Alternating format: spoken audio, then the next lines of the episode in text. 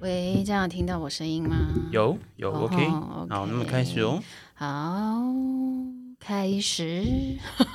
真的开始，真的预备开开始始了哦，好好好，好我以 为你怎么讲的那么云淡风轻？好，呃，大家好，欢迎收听摇滚灵魂，我是舒平，我是李麦克。哎，欢迎回来。今天呢，我们要来跟大家讨论一部九月初韩国一部非常好看的犯罪电影。讲到这边，不知道大家有没有印象，《毒枭圣徒》耶，也不是电影，它是影集。 他是他是有个六集的影集，对对对，对但是但是，因为我觉得看起来很像电影啦，对他，因为他他是用电影的规格去拍那六集的，蛮是精蛮是，就是制作很精美啦。对，，因为你看一堆韩国影帝那边尬戏，真的蛮过瘾的。而且还有还有那个台湾影帝哦，对，台湾影帝震张震，他也是在里面客串一个非常重要的人物。你就在他在戏里面看见他在飙台语脏话，让我非常有亲切感。 对那有哪些影帝呢？黄正明、何振宇、刘颖锡、朴海秀。啊，这真是一部卡斯超强的电影。何振宇我们就不用讲了，就是台湾最大家知道就与是《神 共行，与神同行》的那啊个，OK 江陵公子嘛，还有刘演熙啊，就是那个《机智医生生活》跟《浪漫医师金师傅》第一季的里面那个男配角这样子。哦，那个年轻人对对对，还有那个朴海秀啊，就是那个《鱿鱼游戏》里面那个精英。哦，那个那个有点背叛背叛的顾自己的那一个，对对对，那大家对黄正明可能就比较陌生了。反正他跟那个何振宇啊、李正宰那些都是，反正就是一些很厉害的演员，反正就是一上片就会有那个票房的号召力就对了。哦，原来那个牧师也是大咖演员呐、啊是是是，哦反正他们就是只要推出作品，每次都能够拿下好成绩。那我们回来讲这部影集的话呢，这部影集最吸引人的地方在哪里呢？我觉得如果他只是一开始就给你打打杀杀的话，我觉得肯定就是没意思嘛。但是他是以平民的视角出发。开头就是用那种旁白的方式，很快速的叙述何振宇饰演的那个角色，叫做江仁九，他的前半生。就是演出了很多那种在一九八零年代那种小老百姓的生活，也就是说，父亲就努力去赚钱啊，然后后来几不呃遭逢不幸，那他也自己本生身意失败啊什么的，对也经营酒店生意，然后发现怎么赚钱都赚不够，你不觉得很像我们现在生活吗？怎么样赚钱都赚不够， 然后好不哀是伤啊，对，很哀伤。 然后后来在好友的劝说之下，他就到了那个苏利南进口韩国人爱吃的那个鱼，叫斑瑶，哎、那是个斑那个我瑶。们这那个食物我们不是很熟悉啊呀、嗯，对，我我其实我也我可能吃到有吃到过，我也不知道 是就是看他的做法好像有点像是有腌制过的，是。对，那因为其实，在整个故事当中，我们就可以很明显的看到江仁九就是一直他的目的就只有一个，我要努力赚钱，我为了给家人更好的生活就冲了这样子。对，对，那我们刚刚讲到那个苏利南，苏利南其实是也是台湾这部片叫做《毒枭圣徒》，可是韩文的 OK 片名叫做苏利南。哦直就直接叫地名了，那对个国家的名字，对，也就是故事的发生地。其实它是中南美洲的一个小国啦，呃，跟其他中南美洲很多国家一样，就是军人长期执政，然后呃有各种武装势力割据，然后邻近的那个哥伦比亚就是那个毒品哦 OK，出产大国。毒枭大国，对，但是他其实并不是在真的在苏利南拍摄， 但是他因为把这个苏利南跟毒品印象连接在一起了，所以这部片拍出来，然后上映之后呢，也让苏苏利南政府跟韩国抗议这样子。不过我觉得这个剧看起来还是一个缩影，大家就可以看到那个有些。国家政权依然掌握在军队手上，对啊呀、就是你只要有钱就可以掌握势力，而且呃，如果在那种移民很多的地区的话，好像就像那个马来西亚华人，你只要在那个民族在那边有势力的话，你就会变成一个关键票仓这样子。嗯，对，就是就是像这种军政府掌权的国家，都是会有一些社会问题。像我们之前有一集在讲的那个柬埔寨也是同样的状况。那我们回到对苏利南，对对对对，柬埔寨其实也是一种状况这样子。对对，然后呃，这个故事就是在讲他本来江仁九他只是要来做渔获生意嘛，就后来意外卷入毒品走私案，然后入狱。那为了洗刷清白，所以他跟美国的缉毒署跟韩国国情院探员合作，要把苏利南最大的毒枭全耀焕绳之以法。对那中间就牵涉到华侨跟韩侨在在当地毒品地盘的 OK 冲突对立。那我对觉得这样的设定让故事的可看性就大幅提升。我们可以看到很多那种发展中国家那种帮派势力的对立。对那啊帮派也是跨国的帮派， 因为他的故事就横跨国籍跟种族嘛，而且所以你就会看到台词是对英文、韩文在进对行，而还且他有们中文。就是他们的地盘的分割是直接透过总统去 分配，就苏里兰的总统， 对，然后那个张震就是他，他在故事里面叫做陈震嘛，嗯就是他是那种直接用台语绕《三字经》的时 候，然后台湾观众看了就觉得非常的有好亲啊亲切切 感对，那哎，我觉得张震他也把那个嚣张跋扈、心狠手辣诠释的还蛮淋漓尽致的啦。你不觉得他那种很狠的那种眼神、举手投足都蛮有对威严的吗？我好像看到，就是以前那个《卧虎藏龙》里面他演的那个小虎，然后在成熟之后的样对子，但小虎他演小虎的那个时候，还真的还蛮嫩的。就是对对对，真的还是一个很嫩的还这二样。十几岁之类的，对，但是他这部片给我们感觉就是完全不一样了，对就已经自带威严、自带气嘿场了。霸气对，那这部影集其实是真实故事改编，你知道吗？哦因为，真影集影的，集中的主角是都有原型的，他他是等于二零零几年的故事对，的他真是实的事件，故事中那个大毒枭全耀焕，其实是韩国的毒枭，叫做赵凤行。赵凤行他原本是一个那个工程师，他也是在一九八零年代先到苏利南之后工作，他发现苏利南超适合罪犯逃亡的。后来他在哦一九九四年的时候因为在韩国就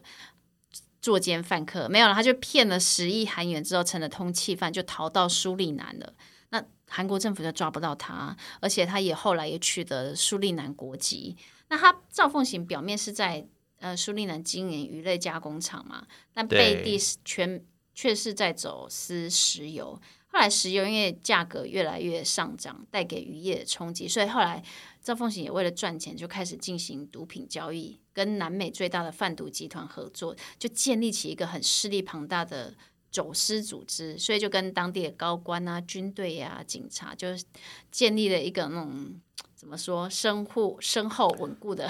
关就系。就是那种鱼水共生啊，因 为对对因为他那边等于是你有钱就可以买通政府嘛，对，对啊而，且他后来因为可以透过关系取得入境苏利南的亚洲旅客名单哦，他会去诱骗这些旅客替他运输毒品。那有一些就是大学生啊、家庭主妇，哦你尤不其觉得很像那个因为柬埔寨的事件重演吗？因为他就等于是他牧师的身份，让他可以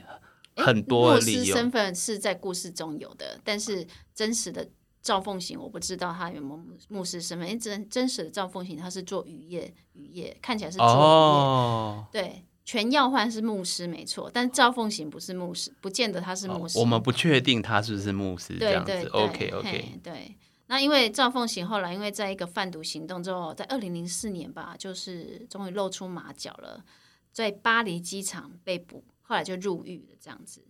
所以呃，所以这个故事其实是真实的故事，而江仁九也是真实的人物。江仁九的原型叫做 K 先生啊，就是呃。韩韩国媒体把他叫做 K 先生，跟等于他的姓氏的发音的一个的字首。也也许是类这样似对对那他一样就是跟江仁九一样，是先到苏利南做生意。哎，苏利南有这么好的生意可以做， 那可能真的是去买买卖海鲜吧？对因那为我查到资料是那 买个卖 K 海先鲜生是也是去做海鲜生意。 OK 对渔业渔业的这个生意这样子。对对对，那他后来也跟赵凤行有生意上的合作，但我们不知道这是做什么生意。但是他们合作破裂之后，后来 K 先生就到那个大使馆寻求帮助。后来国情院得知之后呢，就提出说：“你跟我们合作，我们一起来逮捕赵凤行。”后来因为 K 先生也接受了提议，就跟故事中的那个江仁九一样。所以后来国情院制定的计划跟《毒枭圣徒》剧中的发展是一样嘛？他担任卧底，然后是交易中间人，我我 OK，情愿假扮毒贩，然后跟赵凤琴之间的那个交易人就对了啦。 然后美国在派人来抓嘛，就是都很像嘛。对对对对，因为其实，在真实事件中，国情院这边曾经在苏利南当地进行逮捕行动，但是是失败的。K 先生曾经有返回返回韩国去这样子，哦，就对等于是说，剧中他把它拍的很紧凑，然后很有对戏剧性，但真实实际上这个是花了几年的时间才成功的事对情。对对，就是你真实事件，当然一定会经过改编，才能变成一个戏剧让大家看嘛。对对啊，后来当然最后苏呃赵凤行在苏利南附近，那叫巴西，诶，是在巴西被巴西对啊我们查到资料是在巴西二零零九年在在巴西被逮逮捕，被逮对捕的这样对，子，然后被判了有期徒刑十年吧，而且被罚罚款这样子。哦，这部我们这个影集今年出来嘛，然嗯后它是二零二一年的时候出狱的， 哦，对，他在二零二一年出狱，所以我也觉得说他自己看这个影集的时候，不知道有没有什么感想，他应该觉得说怎么把我就改像看改的那么扯， 就像那个听的，我记得我们有一集曾经过去有一集在讲听的，对听的呢也是真实犯罪是犯罪人物，然后把它拍成纪录片。那呃，而且这部他还片是上片，对，听的上映的时候呢，他已经出狱，他已经出狱了。那我也不知道那个 犯罪人自己看到影集里面的自己的话，会有什么感想哦？我会觉得超酷的、哦， 对，而且他也是去受访，然后还对外宣称说我其实是怎样，我是无辜的啊。对赵凤行可能也会有一些辩驳吧。可能可能东方跟西方的民情会不太一样，对但我们起码到现在没有看到赵凤行出来 讲话。但其实这部片呢，它真真的就像我们刚刚讲的，电影等级制作规格的原创影集，它花了大概八千多万台币，大概只拍了六集哦，所以只拍六只集，拍六集，所以应该是说史上单集成本最高的韩剧吧。花这么多钱，如果不好看的话，钱就白花了。 对，因为他已经是快要到电影的水准了，对，还对还没有到那么多特效，但是很精致。对，因为剧对里面的爆破、枪战都很真实，因为那个电影那个导演就是拍电影出来的这样子。对，而且而且剧中就是有一幕有一个有一个场景设定，让我们深深深感受到，就是陈正是一个，就是张震演的那个角色真的很狠，嗯，就是他们那个唐人街啊的街头一直被他吊着一个死人，你知道吗？嗯然后呢？就是那个死人就是被这样被吊着，然后大家都无动于衷哎、嗯在剧中的那那几个礼拜就是这样一直维持哎、嗯，后来是不知道是呃总统决定去抓那个城镇之后啊，那个、嗯那个人才会去才去被放下来，然后就说哦，我们这要要就是这种暴力组织，我们就是要逮捕他这样子。所以你的意思是说，它的拍摄场景是不马虎的，就对了。所对以对展现对对它的整个必呃的土豪场景就对了，连我觉对得它的不不只是那样的场唐人街的场景啊，它的地毯啊、壁纸、家具都花了很多的功夫，整个所以就是对很拟真化就对了。对所以你知道，他其实为了呈现南美洲的实际的样子出来，直接到多米尼加共和国进行两个礼两个月的拍摄， OK 然后曾经在总统府拍摄的的内那个内容也都是真的是在总统府拍的这样子。哦，等于是说那个场景跟总统府是在南美洲拍，但是那个土豪的豪宅可能就是在他们在南韩搭景的。哎、我不知道，因为你也分不清楚哪一场是在国外，哪一场是在在韩国韩拍，内他不会让你看出来，看得出来就不你叫你花就了八千万你就 可。能会呃，不叫花了就没有8000万的办法那么多影集进入入戏的那种状态。对对对对，那一定是的啊！所以我说他拍的很拟真化，就是这样子。对对，那真实的苏利南就是在巴西附近南美洲大陆，它人口很少哎，大概就五十万而已欸， 五十万还不对到一个台北。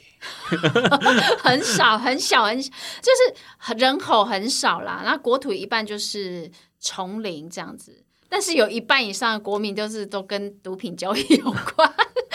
哎 呦，对，但但是它有很多它的国家就是很多人种跟语言，那官方用语是荷兰语，那是就是有很多外来移民啊，所以你在那边讲英文啊、中文啊、西班牙文，就是也都可以通就对了。所以为什哇么哦他才会到那个全耀焕才会大魔头赵凤行全耀焕才能够对在那边逍遥法外这样子，因为他也没跟韩国签订那个罪犯引渡条约。 所以你在那边，只要你有手有手腕、有钱，你就可以去就可以促活得成好很好多的事情，对，你就很活得好好的这样子。然后在那边过土豪的生活，这样。对，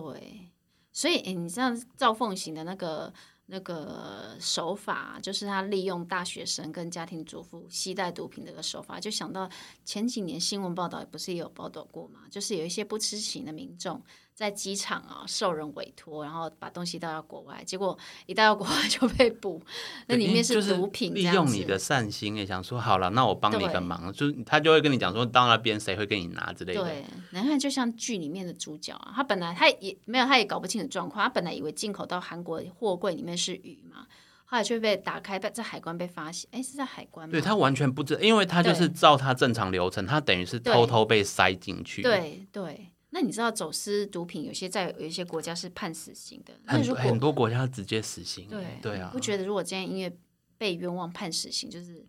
太冤枉了吗？哎就对是做鬼都要报仇吧？那些被骗被骗带货的人，可能就真的下机被抓到就直接死刑。。对对，那你真的是有真的是很冤、欸，嗯你有口难辩呐、因为因为如果我是办案人员，我也没有办法分清楚你是不是真的犯人，对因为真的犯人也是这样带的。对对，所以像这种国际弃毒事件，这也因为这样子的，是国际的，大家都对，很重视的事情，所以这部片也获得国际的关注。 对啊，除了他故，我觉得故事性也很刺激啦，跟他的，因为他的这种卧卧底谍报的戏嘛，对那个情报院的特工谍对谍的那种。这种叫做猫抓老鼠的案件吧，就是会让对，观众看得心惊胆跳的。而且而且而且那个那个别太别姬太啊，就是那个卧底，他演的 很好，就我前面真的觉得他真的很很痛恨主角，哎没想到他是卧底，就是他亮出警徽那一刻的时候，真的让大 家惊讶到不行。哦你是卧 你底就。是你不到后面，你真的猜不到谁是真的卧底这我还样我子。我还以为是普大卫是好人，你知道吗？ 对 对因对，为你就会觉得好像白白净净，看起来比较像好人，都对是啊刻板印象。 对啊，所以就是你整个看完，就是觉得看了一个六小时的电影就对了，结局嗯有一个伏笔，你不觉得吗？不知道会不会有第二季？啊好像在说有第二季哦。真的、哦，对，你说伏笔是那颗棒球啊对吗？，因为你不知道里面棒球里面藏什么，是藏毒品吗？还是藏钻石？哦，因为他跟他讲说他会想要会来跟他拿，因为那一颗是真的。对，但那一颗里面到底是什么？是毒品吗？如果只是签名球，他那么执着嘛？对嘿，所以你你这样子的结局，你不觉得就是伏笔吗？哦对原啊来，是也许搞不好不是不是毒品，搞不好是钻石。我爸就说那应该是钻石， 有钱人 的有哦想法钻，不你一看样我这毒品，我现在来拿，我不是反而也被抓了吗？但钻石，对不对？ 也许里面是一颗那种海洋之星那种大颗的，对 对 哦一对颗就价值个上亿这样子。对啊！所以你知道吗？我觉得这部片就是点出人性的恶，啊就是那种为了钱而生的那种欲望，然后大家就是不管他人死活，然后 在做发财梦这样子。因为那个钱真的。